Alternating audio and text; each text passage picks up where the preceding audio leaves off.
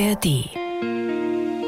HR Info Kultur bei den legendären Elektropop-Pionieren von Kraftwerk war er zwischen 1975 und 1990 der zweite von links, Karl Bartos. Sein neuestes Projekt spielt auf der Leinwand. Bartos hat einen absoluten Klassiker des expressionistischen Stummfilms neu vertont. Das Kabinett des Dr. Caligari. Ein Film von 1920, dessen Stoff immer noch hochaktuell ist, wie Karl Bartos findet. Vordergründig handelt die Geschichte von der Suche nach der Wahrheit. Am Ende stellen wir allerdings überrascht fest, dass es viel mehr um das Verschwinden der Wirklichkeit geht. So haben es die Menschen 1920 empfunden und genau so empfinden wir heute wieder. Und deshalb denke ich, hat uns das Kabinett des Dr. Caligari auch nach 100 Jahren immer noch etwas zu sagen. Jetzt feiert die neu vertonte Fassung in der Alten Oper Frankfurt Premiere.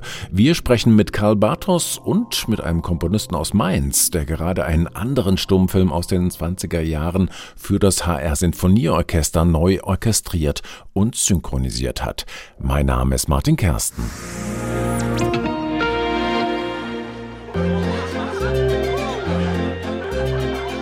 Volksfeststimmung in Holstenwall, der Geburtsstadt unseres Protagonisten. Der Drehorgelmann spielt, vor einem Kabinett preist ein gewisser Dr. Caligari sein Geschöpf Cesare, den Somnambulen, an, den er vor den Augen der Zuschauer aus seiner Todesstarre erwecken will. Die ganze Szenerie wirkt surreal, schräge Häuserfassaden, eine gemalte und bewusst künstlich gehaltene Kulisse. Willkommen in der Welt von Robert Wiene, einem bedeutenden Regisseur aus der Anfangszeit des expressionistischen Stummfilms in Deutschland. Dieser Cesare ist offenbar nicht nur ein Schlafwandler, sondern auch ein Mörder, der seine Opfer nachts auf Geheiß seines Herrn und Meisters meuchelt. Das Kabinett des Dr. Caligari gilt als die Geburtsstunde des Psychothrillers auf der Leinwand, auch weil am Ende immer unklarer wird, wer hier eigentlich der Gute und wer der Böse ist, wer in der Realität lebt und wer in Wahnvorstellungen. Karl Bartos beschäftigt sich schon seit vielen Jahren mit diesem Filmstoff und dessen Neuvertonung. Dieser Film sei wie Treibsand, hat er neulich bei einer Pressevorführung in der Alten Oper gesagt. Wenn man einmal drinsteckt, kommt man nicht wieder raus. Ich treffe den Ex-Kraftwerk-Musiker am Rand dieser Veranstaltung und frage ihn zuerst, was ihn so fasziniert an diesem Stoff. Der, der ganze Zusammenhang, also man kann jetzt nicht etwas ähm, davon isolieren und sich anschauen. Zum Beispiel am Anfang, wenn man gar nichts weiß über den Film, sind natürlich die beiden Hauptrollen, also Dr. Caligari und Cesare, äh, sind die Blickfänger. Dann geht man eben tiefer, dann liest man etwas in Kritiken, man liest vielleicht die eine oder andere Arbeit über den Caligari und dann versteht man den Zusammenhang. Diese Industrie des Tötens, die damals erfunden wurde mit dem Ersten Weltkrieg, was die für Folgen in den Köpfen und in den Seelen der Menschen hat, das bringt dieser Film zum Ausdruck. Wie setzen Sie das dann musikalisch um? Sie haben von einem orchestralen äh, Arrangement gesprochen, von Sinfonieorchester, aber Sie haben kein Sinfonieorchester nachher bei der Uraufführung auf der Bühne. Wie sind Sie da vorgegangen? Also das Sinfonieorchester beschäftigt mich ja immer. Also die ganze Musikliteratur, die wir heute kennen, die letzten 300, 350, 400 Jahre, ist ja meistens auf dem Klavier komponiert und dann instrumentiert für Orchester. Und das Ideal des Orchesters ist ja, dass 80 Menschen oder 100 Menschen mit einer Stimme sprechen. So, und das, äh, das faszinierte mich. Ein Symphonieorchester ist nicht mehr dasselbe, wenn man es aufnimmt und über Lautsprecher wiedergibt. Das ist vollkommen unmöglich. Das, also, wenn man ein Sinfonieorchester hört, dann muss man die im Raum hören. Und das wussten wir von Anfang an, dass man das nicht kopieren kann. Und wir sind dann halt den Weg der Transformation gegangen. Wir haben die Instrumente nachempfunden. Zunächst kopiert, aber dann interpretiert. Also wir haben das schon, wir sagen immer gebastelt. Transformiert, ja. Also ich habe ja lange in einem Orchester gespielt. Ich habe als ich als junger Mann zum ersten Mal in einem Orchester saß, an den Pauken, dann, man sitzt, man hört dann die Musik von hinten. Und da, dann hat man um sich herum, Schlagzeug, immer die Bläser. Und dann ist es so auffällig, dass zum Beispiel Motive in den Flöten anfangen, in den Holzbläsern, dann werden die von den Geigen aufgegriffen und dann landen sie in den Blechbläsern und zum Schluss die Pauke und so weiter. Und das Ganze bewegt sich aber im Raum. Die elektronische Musik hat das ja aufgegriffen. Also äh, Klangregie, Stockhausen oder die Musik konkret, die haben das ja auch immer im Raum, Raum gesehen. Die haben die Lautsprecher so platziert, dass der Klang sich im Raum bewegt. Das war, was beim Orchester die Natur der Sache ist. Aber es ist unmöglich aufzuzeichnen. deshalb sind wir den anderen Weg gegangen und den Weg des Sounddesign, um die Menschen auch mit in die erzählende Geschichte zu nehmen. Das macht die Umgebung sofort zugänglich. Das ist ja die dritte Ebene, die auch sehr auffallend ist, wie ich finde. Also das Bild, das zuerst da war, dann die Musik, die sie dazu komponieren und dann eben als dritte Ebene dieses Sounddesign oder mal ganz platt übersetzt das Trappeln der Füße auf dem Treppen, das Schlürfen von Brei, das also es gab so ein paar ganz ganz plastische Momente. Ja. Äh, und ich hatte das Gefühl, sie beide haben da großen Spaß auch daran, das sozusagen zu vertonen, auch im nicht musikalischen Sinn.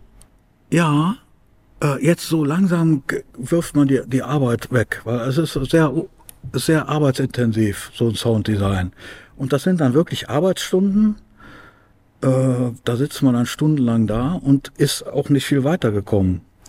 Und dann hatte ich die Jahrmarktszene und dann wollte ich unbedingt Menschen da zum Klingen bringen. Der Dialog ist ja nicht da.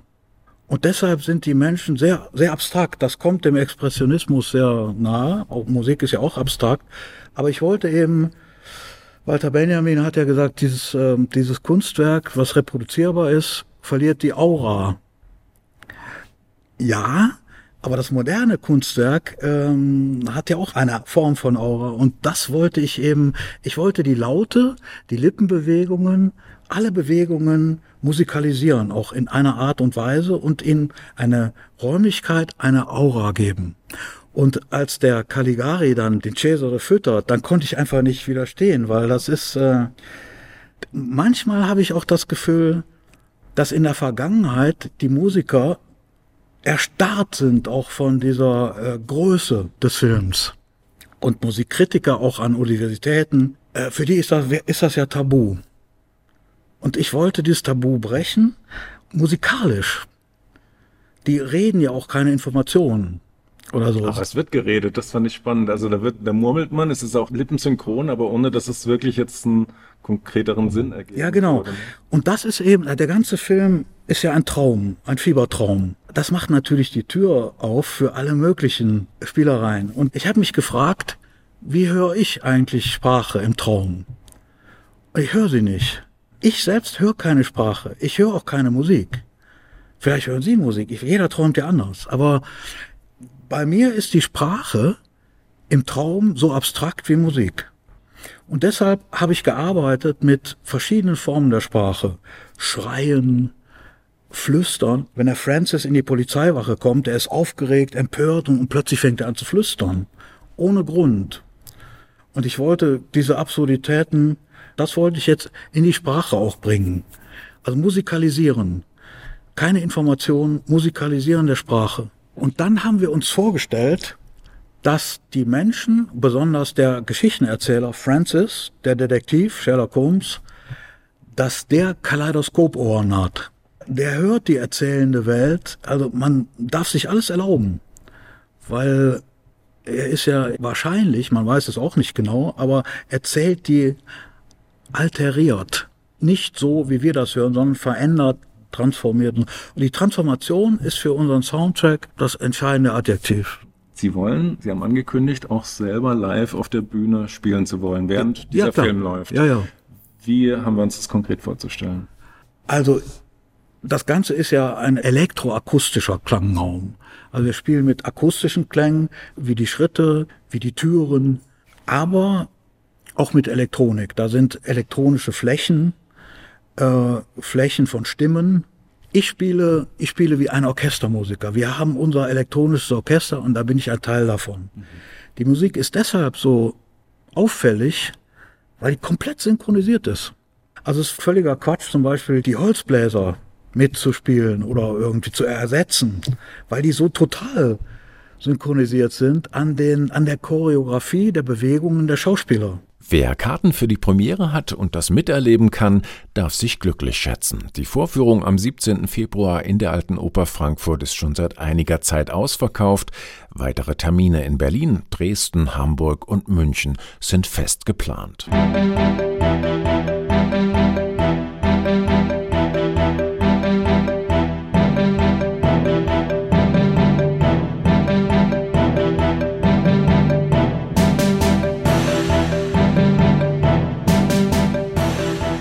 Dass dieses über 100 Jahre alte filmische Meisterwerk überhaupt ruckelfrei, vollständig und in guter Bildqualität über die Leinwand flimmern kann, ist das Verdienst der in Wiesbaden ansässigen Friedrich Wilhelm Murnau Stiftung.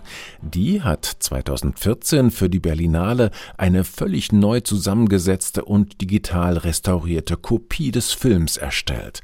Unsere Reporterin Andrea Bonhagen durfte damals der verantwortlichen Restauratorin am Schneidetisch über die Schulter schauen. Franzis ist hinter zwei Männern vom Jahrmarkt her. Er glaubt, der dubiose Dr. Caligari und sein Schlafwandler haben seinen Freund umgebracht. Gerade kommt Franzis die Treppe herunter. Hier hält Restauratorin Anke Wilkening das Bild an. Also das ist jetzt zum Beispiel der Vergleich von der Restaurierung von 1984 und der aktuellen. Links auf dem Bildschirm ist die alte Fassung, rechts die neue.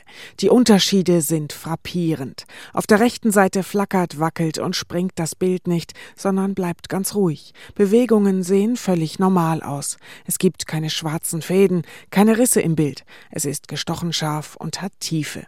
Wilkening betrachtet Details der alten Stummfilmversion links. Im Gesicht sind keine Details mehr, hat man ja fast nur noch weiße Flächen. Dann hier ist einfach nur noch so ein, so ein schwarzes Loch. Mit digitaler Technik ist endlich der Film so zu sehen, wie er gedreht wurde. Zur Restaurierung konnte nämlich das Original vom Dreh von 1920 herangezogen werden. Das Kameranegativ. Das bedeutet. Man hat natürlich alle Details der Aufnahme man hat keine Kontrastprobleme, man hat keinen Schärfeverlust. In solchen Filmdosen aus Blech kamen der Kamerafilm und alte Filmkopien aus England, Frankreich, den USA und sogar eine Kopie, die ursprünglich aus Uruguay stammt, nach Wiesbaden. Anke Wilkening arbeitet mit Handschuhen und Lupe im Technikraum. Hier stehen drei große Apparate, einer heißt Handumroller für sehr zerbrechliche Filme. Also hier legt man seine Rolle ein und wickelt das dann auf der anderen Seite um den Bobby und dann kann man hier per Hand umrollen für sehr beschädigte Materialien, also Materialien, die starke Perforationsschäden haben oder eine starke Schrumpfung. Zur Zeit der Stummfilme wurde schwarz-weiß gedreht. Die hellen Stellen wurden eingefärbt. Tagszenen in Orange, Nachtszenen blau-grün, als ob ein Farbfilter drüber liegt. Damit die Farben wirklich so aussehen wie 1920, hat Wilkening mit Kollegen lange getüftelt. Es gibt keine mathematische Lösung dafür. Also wir haben uns auf mehreren Ebenen versucht, da anzugleichen. Im Kameraoriginal waren Lücken, Brüche durch Abnutzung. Auch die Lücken wurden neu gemacht. Zum Erstellen der digitalen Bilder ist die Wiesbadener Restauratorin zu einer Spezialfirma ins italienische Bologna gefahren. Der Aufwand von knapp zwei Jahren hat sich gelohnt, sagt Ernst Sebeditz, Vorstand der Mornau Stiftung. Das Kabinett des Dr. Caligari ist ein Highlight unseres Filmstocks, ähnlich wie Metropolis und hat für uns eine große Bedeutung als Highlight der deutschen und internationalen Filmgeschichte, insbesondere weil er ein Meisterwerk des expressionistischen Films ist.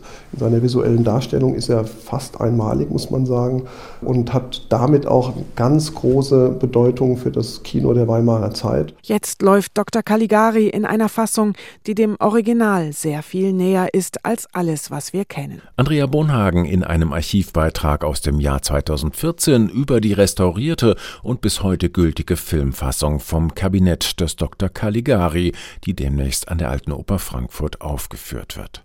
Ein weiterer Stummfilmklassiker wird nur wenige Tage später, am 22. Februar, im HR-Sendesaal in Frankfurt aufgeführt. Der Heilige Berg von Regisseur Arnold Fank aus dem Jahr 1926. Und auch hier spielt die Neufassung der Begleitmusik eine entscheidende Rolle. Dazu gleich mehr. Die Aufführung der Musik durch das HR Sinfonieorchester wird von Frank Strobel dirigiert, dem wohl wichtigsten Förderer und Kenner der Stummfilmmusik in Deutschland. Er erzählt uns, was für ihn die Aufführung eines Stummfilms samt Live-Musik im Konzertsaal ausmacht. Für mich ist ganz entscheidend, äh, dass es nach wie vor ich auch den Film als Partner begreife und nicht als etwas, was mich sozusagen versklavt, wenn man mal so will. Man, man denkt ja, na, der Film läuft und läuft und er wird ja auch nicht schneller und langsamer, nur weil wir schneller und langsamer werden. Nein, sondern es ist so, dass ich äh, versuche, den Film und die Bewegung des Filmes, also all das, was ich sehe im Bild, an Bewegungen, also wie sich Schauspieler bewegen, wie sie aus dem Zimmer gehen, hereinkommen, sich niedersetzen und ähnliches, daraus musikalische Tempi zu entwickeln und das quasi zu transferieren. Auch der Schnitt eines Films zum Beispiel ist ganz entscheidend. Die Montage eines Films hat ja auch einen eigenen Rhythmus, den man in einen musikalischen Rhythmus überführen kann. Und für mich bedeutet es schlicht und ergreifend, ich dirigiere direkt zum Film. Also wenn ich solche Filme aufführe, dann habe ich keine technischen Hilfsmittel, also es gibt auch keinen Metronomklick im Ohr oder irgendwie einen Timecode. Also das habe ich jetzt bei solchen Aufführungen überhaupt nicht und ich finde, das macht auch sehr viel Spaß, denn natürlich verändert sich je, das jedes Mal. Also auch keine Aufführung gleich der nächste, nur weil der Film immer der gleiche ist. Und es ist tatsächlich nah dran am Opernerlebnis, denn die Funktion der Musik im Stummfilm ist eigentlich die Funktion, die man in der Oper im Gesang hat. Und ein Film ist ein super zuverlässiger Partner. Anders als so mancher Sänger auf der Bühne. Da mag er wohl recht haben, Frank Strobel. Aber wo kommt all diese Musik her, die das Orchester da spielt? Der Heilige Berg ist ein Bergdrama um die Freundschaft zweier Bergsteiger, die durch die Ankunft der schönen Tänzerin Diotima auf eine harte Probe gestellt wird und in einer Tragödie endet. Der mit Louis Trenker und Leni Riefenstahl prominent besetzte Film wartet mit für die damalige Zeit spektakulären Naturfilmaufnahmen und rasant gedrehten Skiabfahrten auf. Von der eigens dafür komponierten Musik von Edmund Meisel ist allerdings nur ein dünner, lückenhafter Klavierauszug überliefert. Ein Fall für den Mainzer Komponisten Bernd Teves, der das Ganze jetzt im Auftrag von ZDF und Arte völlig neu orchestriert koordiniert und synchronisiert hat. Wie geht man vor bei so einem Unterfangen? frage ich Bernd Teves. Ja, also der erste Schritt ist ein, den ich nicht mache. Das heißt, äh, in dem Fall war das die Murnau Stiftung, die dieses Filmmaterial rekonstruiert und nachbearbeitet hat. Und dann ist der zweite Schritt vom Frankfurter Filminstitut habe ich diesen Klavierauszug bekommen und den habe ich dann ins Notenprogramm übertragen, so dass mhm. ich ihn auch wiedergeben kann und mit dem Film synchronisieren kann letztendlich dann. Ja. Manchmal muss man was dazu machen, manchmal muss man was weglassen und dann lege ich die unter den Film und gucke dann, ob das so überhaupt hingeht und manchmal kann man dann dieses Tempo nochmal feinjustieren und findet dann auch noch zusätzliche Synchronpunkte, die für mich dann immer wichtig sind, um die Musik so stark wie möglich mit dem Film mhm. zu vernetzen. Also das heißt, das ist erstmal eine ganz schöne Puzzlearbeit, dieses Synchronisieren von Bild und Ton, dass man überhaupt weiß, an welchen Punkten was gedacht war. Ja. Und dann beginnt ja eigentlich die eigentliche Arbeit des Orchestrierens. Das heißt, sie überlegen sich, welche Instrumentengruppen sind für welche äh, Notenpartien. Also man muss ja die Partitur herstellen. Ne? Ja, ja. Da ist das teils das, was man so kennt, wie Maurice Ravel damals von Mussorgsky die Bilder einer Ausstellung orchestriert hat. Das ist die, dieselbe Sache. Nur in diesem Fall versuche ich immer auch eine Referenz der Instrumentierung zum Film hinzubekommen. Mhm. Also ist die Stimmung dramatischer oder, oder kommt jetzt eine bestimmte Gestik oder was jetzt äh, äh, stark hervor, wo, wo ich dann einen Akzent setze und oder also bei Schwarz-Weiß-Filmen ist es schwer von Farblichkeit zu reden, aber es gibt trotzdem so etwas, also dann in den Grauwerten, die ja, so Lichtnuancen, Lichtnuancen genau, und, ja, und so weiter. Schatten, ja. Mhm. Aber auch was was es öfter in Stummfilmen gibt, ist, ist so Porträtaufnahme oder was ein Gesicht. Man sieht ein Gesicht, das ausdrucksvoll schaut und was dieses Ge Gesicht jetzt zum Ausdruck bringt, ist sehr stark auch mit der Musik gekoppelt, wie die jetzt klingt, ob die einen hohlen Klang hat oder ob was da äh, rauskommt und so weiter. Es gibt endlos viele Momente, mhm. wo man ein Zusammenspiel herausfühlen kann. Ja. Mhm. Also ich merke schon, das ist echt eine Kunst, eine Wissenschaft für sich. Vielleicht sollten wir nochmal einen Schritt zurückgehen und über den Film an sich sprechen. So ein bisschen ja. zur Einordnung. Der Heilige Berg 1926 habe ich gesagt. Ein Bergfilm mit Louis Trenker unter anderem, auch mit der umstrittenen, später umstrittenen Leni Riefenstahl. Äh, Ganz kurz in zwei, drei Sätzen zusammengefasst, wovon handelt der Heilige Berg? Für mich handelt der von dieser letztendlich relativ unzähligen und er endet auch als Tragödie unzähligen Vorstellung, dass die Natur etwas wäre, was vor allem der männliche Mensch überwinden müsste und, und besiegen müsste. Wir sehen dann Leni Riefenstahl, die hier wirklich jetzt nichts mit ihren späteren Sachen zu tun hat. Sie ist dort äh, Tänzerin mhm. und sie wird Diotima. in dem, Diotima, ja, ist mhm. auch schon ein Hölderlin-Name und äh, sie tanzt tanzt, so beginnt der ganze Film, tanzt äh, am Meer und sie wird dem Meer zugeordnet und äh, sie hat dann eine Vision von dem Bergsteiger. Das ist also äh, äh das erste Bild, wo Louis Drenger auftaucht, ist sogar ein bisschen äh, lustig. Also man könnte fast sagen, so eine fallische Symbolmannfigur, okay. die da im Gegenlicht äh, äh, steht und da davon träumt sie und dann kommt sie nachher in die Berge und dann entwickelt sich das so weiter. Und er will die Nordwand besteigen und so weiter. Also er hat da oben in den Bergen sucht er ein wie man so sagt, höheres Ziel. Und diese zwei Welten, Wasser und Berg, sind für mich auch dann diese Binarität in, in zwischen männlich-weiblich, was da äh, ausgebreitet wird. Und in diesem Spannungsfeld sehe ich die ganzen Sachen. Ja. Mhm. Und da sind wir bei Meisel sehr äh, interessant, dass er dieses Ganze, was ich sag mal dem weiblichen und dem naturhaften Klischee zuordnet, da bringt er Musik, die man spätromantisch oder sowas nennen könnte. Mhm. Und äh, was sehr faszinierend sind, sind die ganzen Sportaufnahmen und sowas und auch diese Bergsteigerei und so das weiter. Das war für die damalige Zeit schon sehr spektakulär, das diese Aufnahmen. Ne? Wahnsinnig. Ja. Äh, die, die sind da offensichtlich mit der, mit der Kamera hinter den Skifahrern, die da im Höllentempo durch, die, durch den Schnee rasen, hinterhergefahren. Gell? Und äh, der Meißel benutzt eine repetitive Musik, eine Musik, die aus ein Motiv, zwei Motiven besteht, die immer hintereinander gesetzt werden, wiederholen mhm. und eine mhm. Spannung erzeugen. Das ist ganz interessant. Dieser ganze Besteigung der, der Nordwand dauert so circa zehn Minuten und es wird immer mehr, Unwetter kommt drumherum und es geht immer her und er hat ein einziges Thema, das besteht da, da, da, da, da, da, da, da. Und das wird ständig wiederholt. Mhm und steigt auf und im Untergrund läuft immer der gleiche Ton auf Pauken oder Trommeln und mit den Bässen gespielt. Dam, dam, dam, dam, dam, dam, dam, geht die ganze Zeit durch, was zeigt, dass er dieses Sportliche und dieses Heroische nicht in dieser 19. Jahrhundertsicht sieht, sondern darauf einen ganz anderen Blick hat, wie eine, wie eine Fabrikproduktion äh, vertont, seltsamerweise. Gell? Mhm. Wurde das damals von den Menschen, die den Film angesehen haben, als avantgardistisch gehört und verstanden zu dieser Zeit? Ja, schon aber er hat auch sehr viel Gegenwind bekommen. Gell? Also anstatt avantgardistisch würde ich eher sagen, ein Experimentator.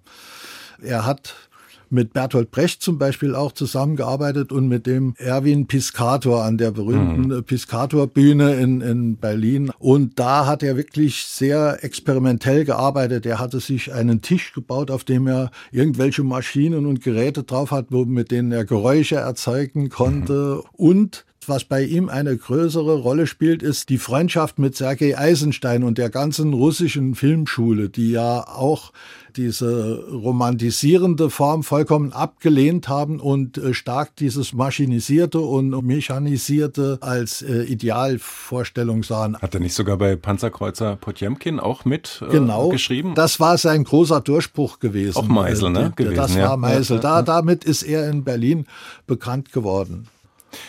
Sie waren und sind auch viel in der neuen Musik tätig als Komponist. Äh, was hat Sie speziell zur Stummfilmmusik gebracht? Was fasziniert Sie daran? Dieser multimediale Gedanke, der hat mich in den 80er Jahren als junger Komponist sehr äh, stark beschäftigt. Damals habe ich nicht so an Stummfilme gedacht, aber äh, als dann die Gelegenheit sich ergeben hat, ist mir etwas aufgefallen, dass wir, glaube ich, einen Fehler machen, Stummfilme als Vorläufer des Tonfilmes zu sehen. Ich glaube, man muss die vor allem auch aus musikalischer Sicht als eine eigene Gattung sehen. Ja? Beim Stummfilm ist ja der auditive Bereich frei sozusagen die sprechen nicht miteinander. Wenn es notwendig ist, sprachliche Kommunikation wiederzugeben, gibt es eine diese Einblendung. Ja. Äh, mhm, genau. ja. Und äh, ansonsten, das heißt auch, die Musik hat eine ähnliche Rolle, wie sie in der Oper hat. Sie ist die ganze Zeit präsent. Sie, sie muss in jedem Detail da sein. Daher ist eine Stummfilmpartitur jetzt dieser Heilige Berg, die Partitur ist, äh, ich glaube, 398 Seiten. Gell? Wow. Wenn ich eine, eine, eine Das läuft auch wirklich durch. Mir ist das auch aufgefallen. Ja, ja, da ist läuft, keine Sekunde Ruhe. Nein, nein, da ist, doch, es gibt äh, drei Sekunden, habe ich, als er vom Berg oben abstürzt. Diesen Moment, wo er stürzt, da, da ist. Die, die, ah, ja, die, die Musik okay. gut. Aber ansonsten läuft sie tatsächlich permanent durch. Und das ist ganz anders, wenn Sie eine Partitur von einem heutigen Film, der hat die Hauptthemen und sowas, kann man nicht die Gesamtlänge des Filmes auch als Gesamtlänge der Musik sehen.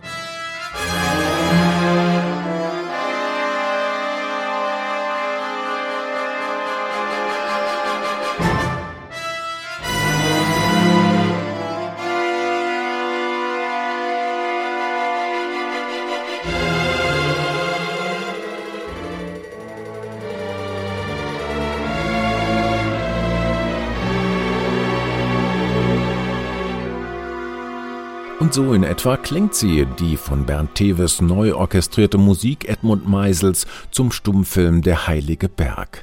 Am 22. Februar mit dem HR Sinfonieorchester erstmals vollständig zu hören im Sendesaal des Hessischen Rundfunks in Frankfurt. Hast du Töne? Stummfilme und ihre Musik, das war unser Thema heute in HR Info Kultur. Sie können diese Sendung jederzeit abrufen als Podcast in der ARD Audiothek und natürlich auf hrinforadio.de. Mein Name ist Martin Kersten.